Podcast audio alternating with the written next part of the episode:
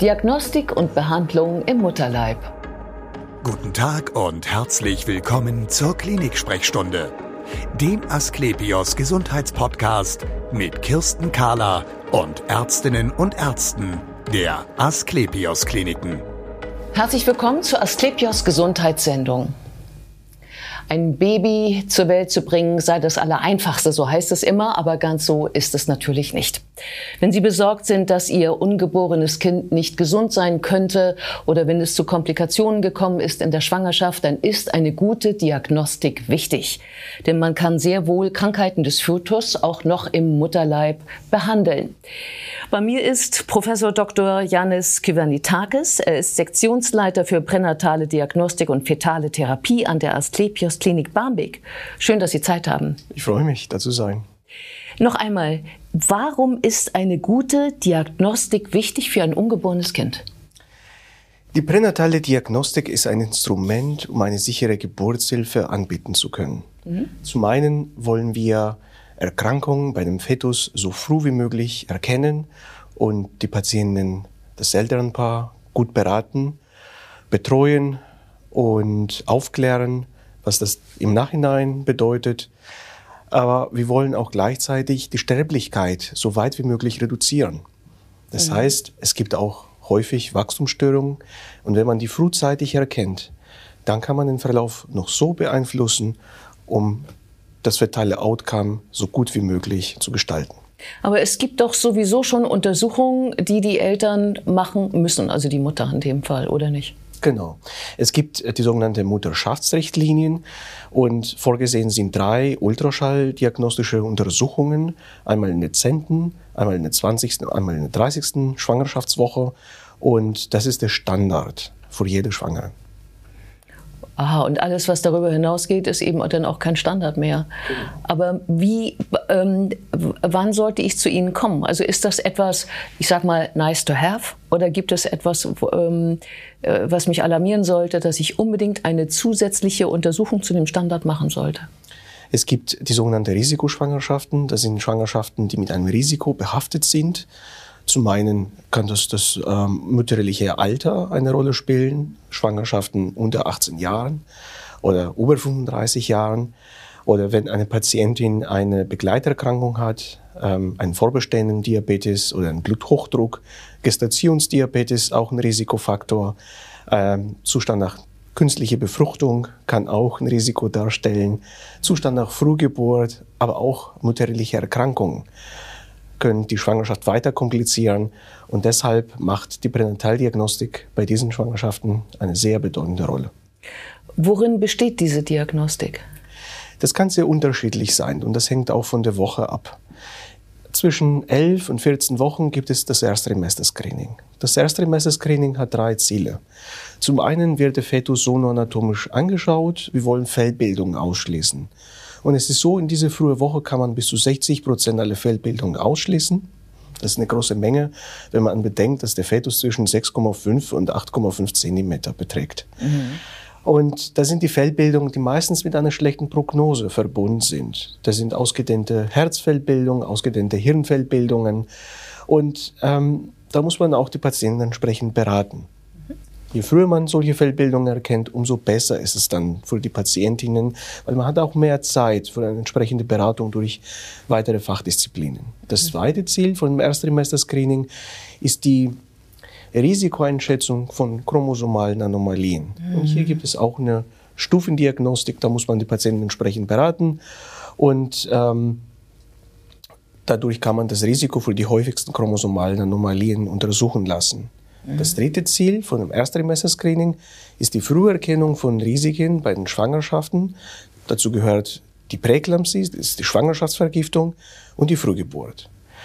Dann gibt es die Feindiagnostik. Die Feindiagnostik wird zwischen 18 und 22 Wochen durchgeführt in der Regel und die fasst einen sehr großen Bereich von Organen, die untersucht werden und in, die, in dieser Schwangerschaftswoche kann man bis zu 95 Prozent aller Fehlbildungen ausschließen. Und diese Feindiagnostik, ist das dann auch Ultraschall oder wie wird das gemacht? Das ist eine Ultraschalldiagnostik, genau.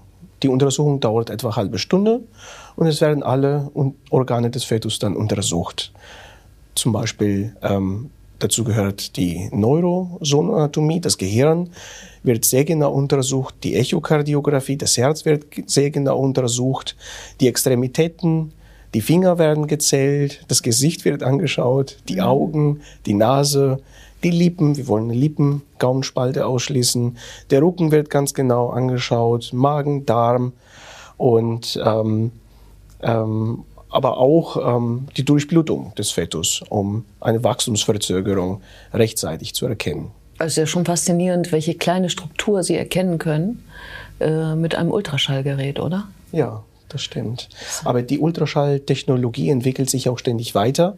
Ja. Und ähm, man muss sagen, es liegt nicht nur an einem guten Untersucher, es liegt auch an einem guten Gerät, den man auch hat. Ja, ähm, und ich sag nochmal, also man, das, es muss nicht schon ein Verdacht vorliegen. Also häufig ist es ja so in der Erwachsenenmedizin, dass bestimmte Dinge nur gemacht werden, wenn es schon einen Verdacht gibt, sondern man kann es auch machen, einfach aus Sorge heraus. Ähm, ähm, ja, weil man etwas gelesen hat oder gehört hat und das für sich selber vermeiden möchte. absolut, Baby. absolut. Angst vor Fellbildung ist auch äh, eine Indikation für so eine Feindiagnostik. Ja. Ich habe viele Patientinnen, die haben einfach Sorge von einer Fellbildung oder einer Komplikation während der Schwangerschaft. Mhm. Und dann kommen die zu uns und äh, die werden dann auch untersucht. Ja. Ähm, man kann ja bestimmte Krankheiten äh, des, des Fötus behandeln im Mutterleib. Ja.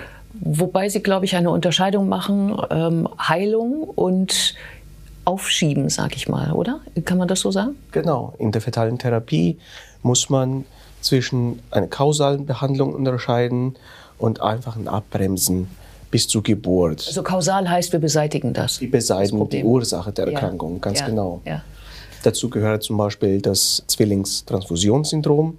Das sind Zwillingsschwangeren, Zwillingsschwangerschaften, die einen Mutterkuchen teilen. Und bei dem ähm, ist das Problem, dass zwischen den zwei Nabelschnuransätzen Gefäßverbindungen bestehen. Und dadurch überträgt sich Volumen, Blutbestandteile von einem Fetus zu einem anderen.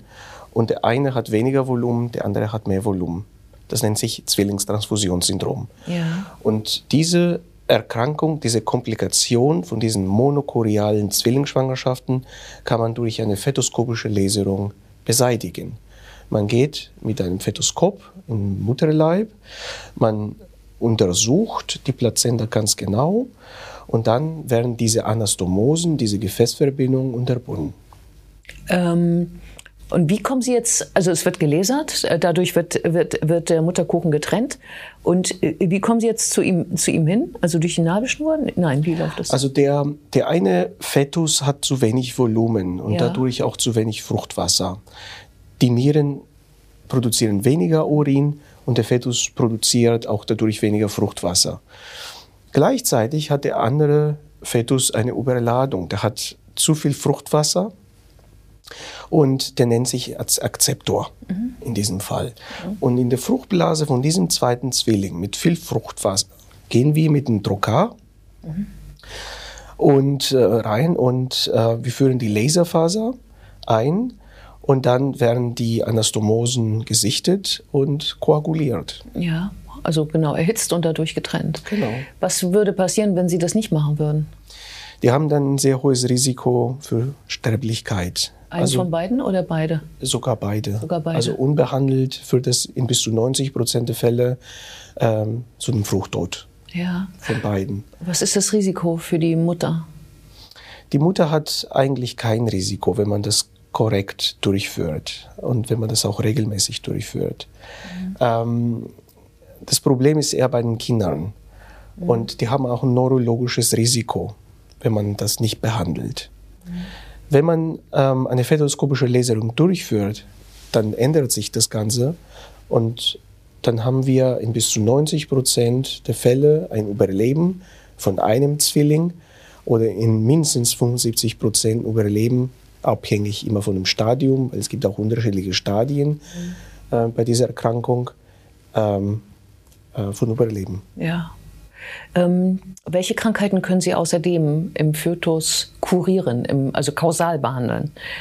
Dazu gehört die Blutarmut, die fetale Anämie von dem Fetus zum Beispiel. Ähm, es gibt ähm, Schwangerschaften, die durch ähm, eine fetale Infektion kompliziert werden können. Und das kann zu einer fetale Anämie durchführen. Ähm, mhm. Oder auch eine sogenannte Rhesusinkompatibilität, wenn die Mutter zum Beispiel Antikörper gegen den Fetus bildet.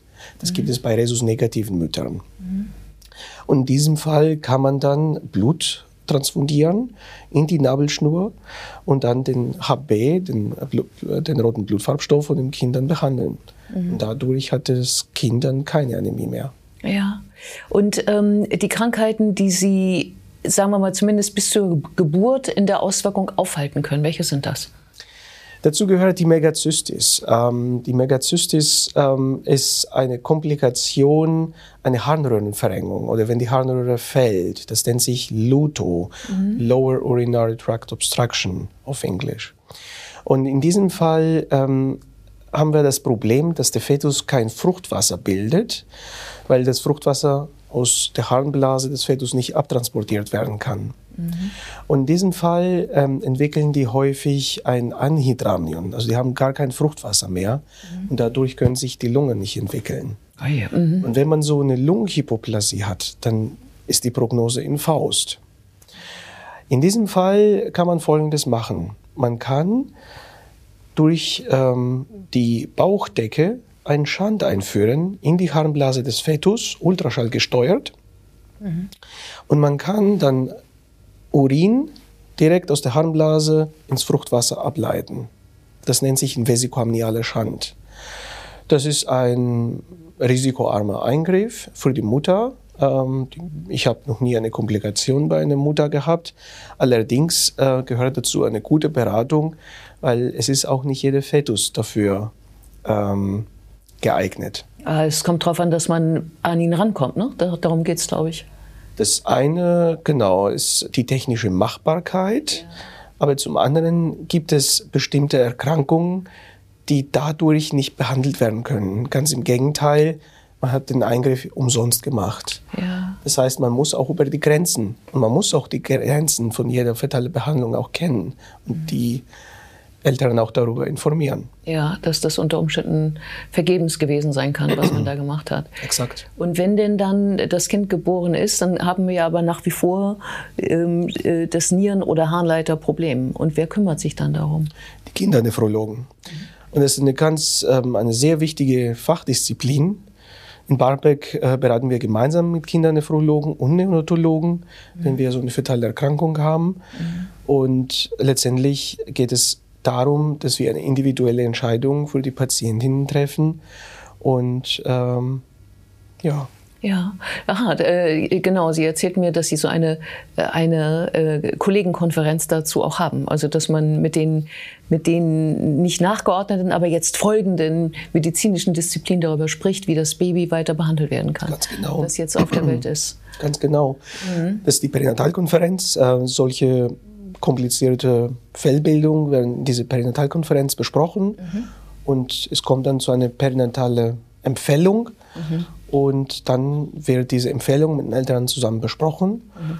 und wenn sie sich dafür entscheiden, dann werden wir den Eingriff durchführen. Vielen Dank für das interessante Gespräch. Ja, ich danke auch.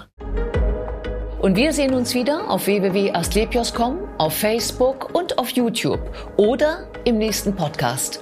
Werden Sie gesund.